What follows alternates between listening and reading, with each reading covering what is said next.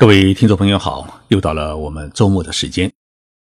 三号凌晨，东京发生了一起凶杀案，一名中国女留学生呢，在自己的家门口遭到了一名男子的袭击，喉咙呢被刺数刀，没能抢救过来。这个事件啊，在日本社会，尤其是在日本的中国留学生当中，引起了极大的震撼。我也接到了孩子在日本留学的几位听众朋友的留言，大家对于。日本社会的治安充满了担忧。今天的周末节目，我就来跟大家谈一谈这起凶杀案，聊一聊日本社会的治安问题，以及大家在日本生活要注意的几个细节。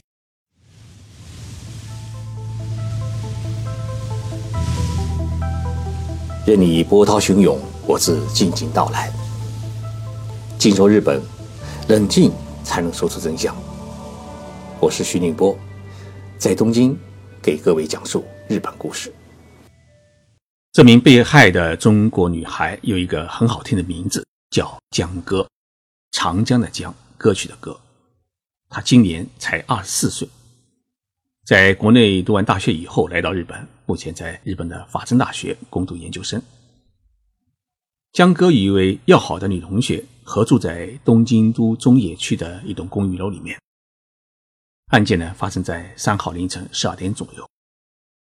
案发时，江哥和女同学一起从外面回来，在家门口呢遇到了一名三十岁左右的男子。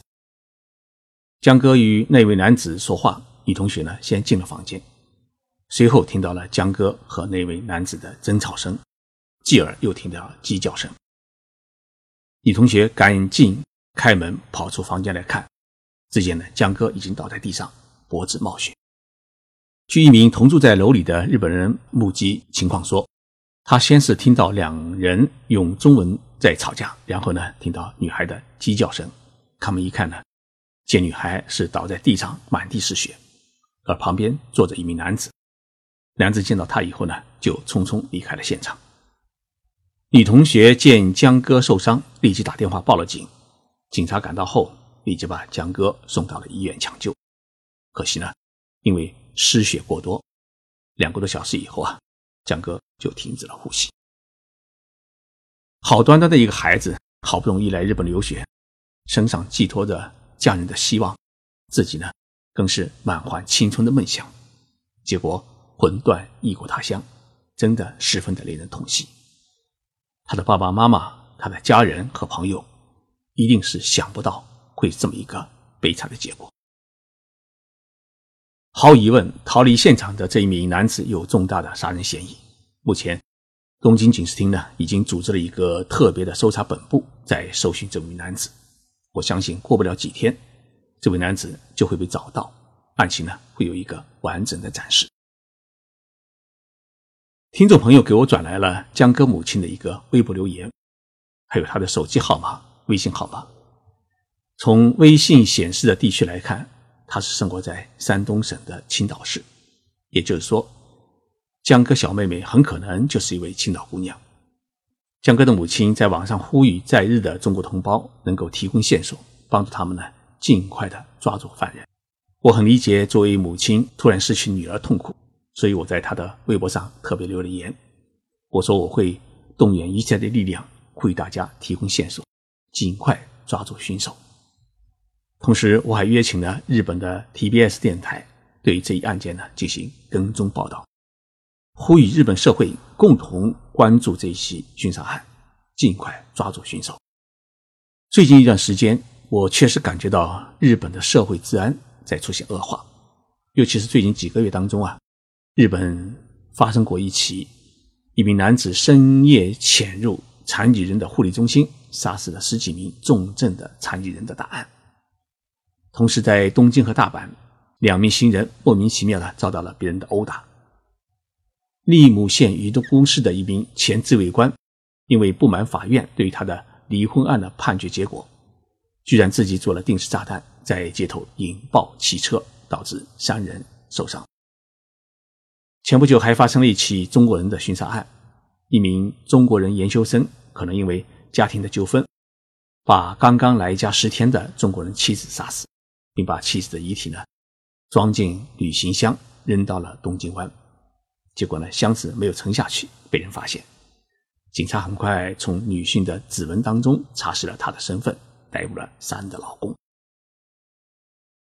这些大大小小的案件都上了日本的全国新闻，引起了日本全社会的关注。我在日本生活了二十多年，总体感觉到日本的社会治安要比其他国家来得好。以前去超市买东西，自行车呢往往是不用上锁；短时间外出的话呢，家里也很少锁门。总之呢，偷盗案件是比较少。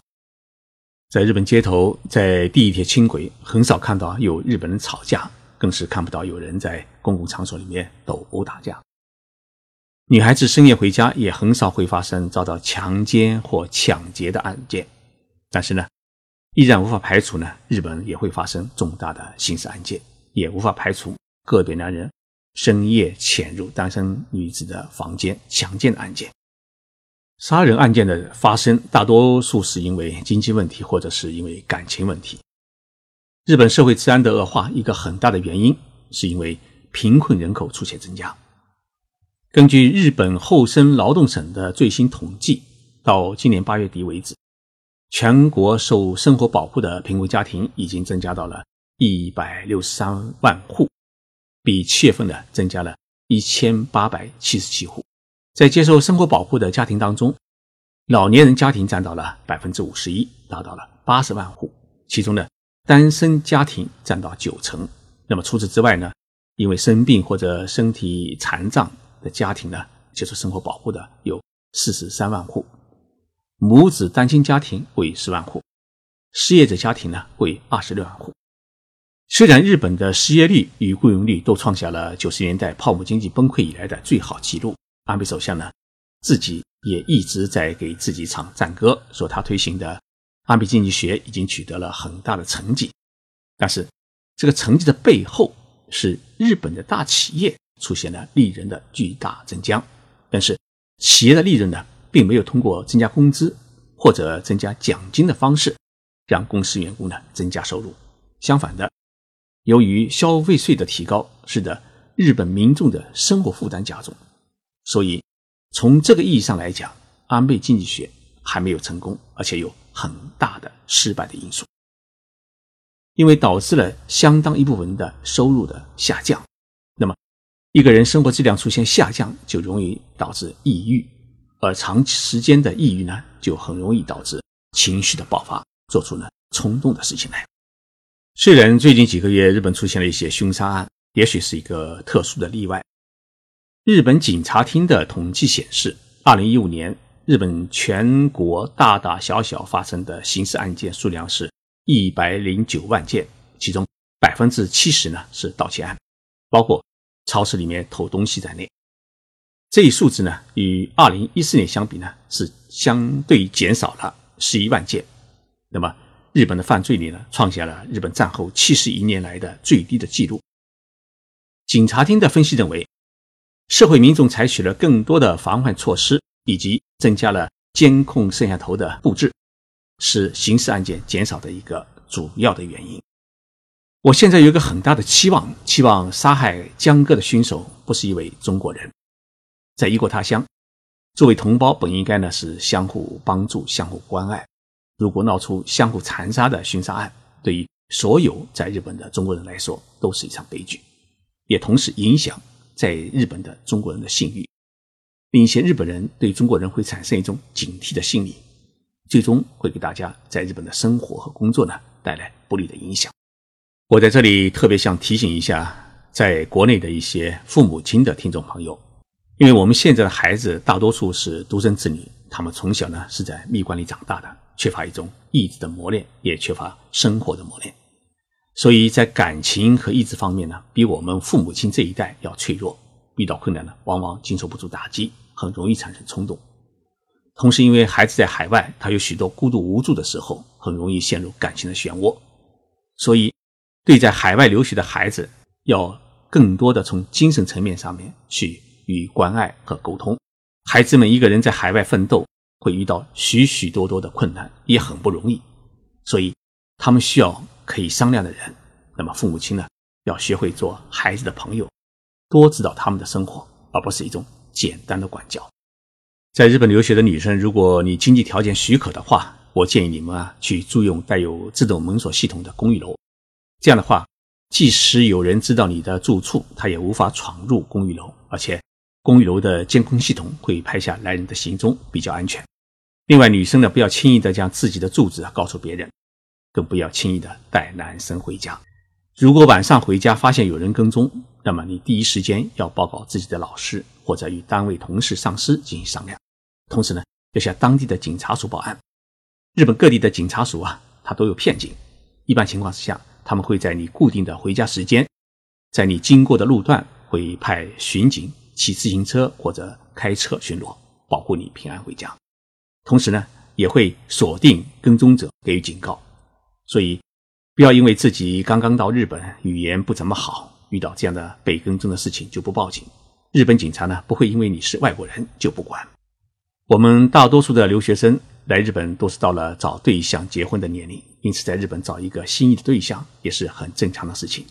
但是呢，谈恋爱不是一锤子买卖，在两个不同家庭和环境里长大的孩子，性格、脾气、兴趣爱好等等都是不同，因此呢，在恋爱中发生一些矛盾也是很正常的。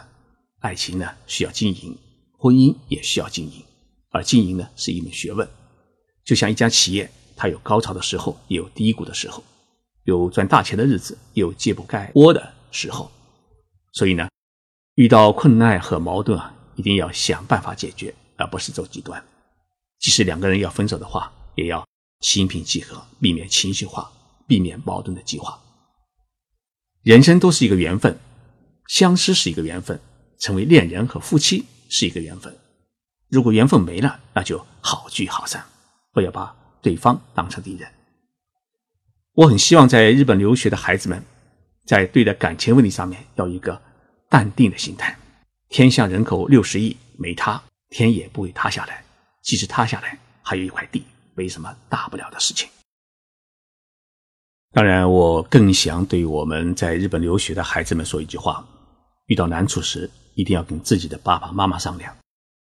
天下最爱你们的是自己的父母。只有他们会包容你的一切，并且会不顾一切的帮助你、保护你。实在不行的话，在我的徐静波微博上发一封私信给我。徐老师不能帮到你的所有，但是一定会很认真的给你出主意，帮你一起想办法解决难题。生命对一个人来说啊，只有一次，天下没有跨不过去的坎。在海外留学，一定要珍惜自己的生命，保护好自己，同时也要珍爱别人的生命。遵纪守法，不能把在国内养成的一些坏习惯带到日本，带到海外，觉得在日本在海外怎么干都无所谓，没人管我，不是这样的。日本的法律执行比中国严厉，所以一定要珍惜自己的人生，珍惜来日本留学和工作的机会，让自己的人生呢少一点磨难，多一点快乐和幸福。收听这一期节目的听众朋友，让我们一起来为遇害的女孩佳哥祈祷，祈祷她在天国能够快乐。对于这一凶杀案的进展，我们亚洲通讯社旗下呢有一个叫日本新闻网的中文网站在做跟踪报道。这个网站呢在网上可以搜到，请大家可以关注了解一下。如果有孩子、有同学、有朋友在日本或者在海外留学的话，请您给他发一条微信，关心一下他的近况。希望在日本的中国留学生孩子们，你们平安。我是徐静波，我在你们身边。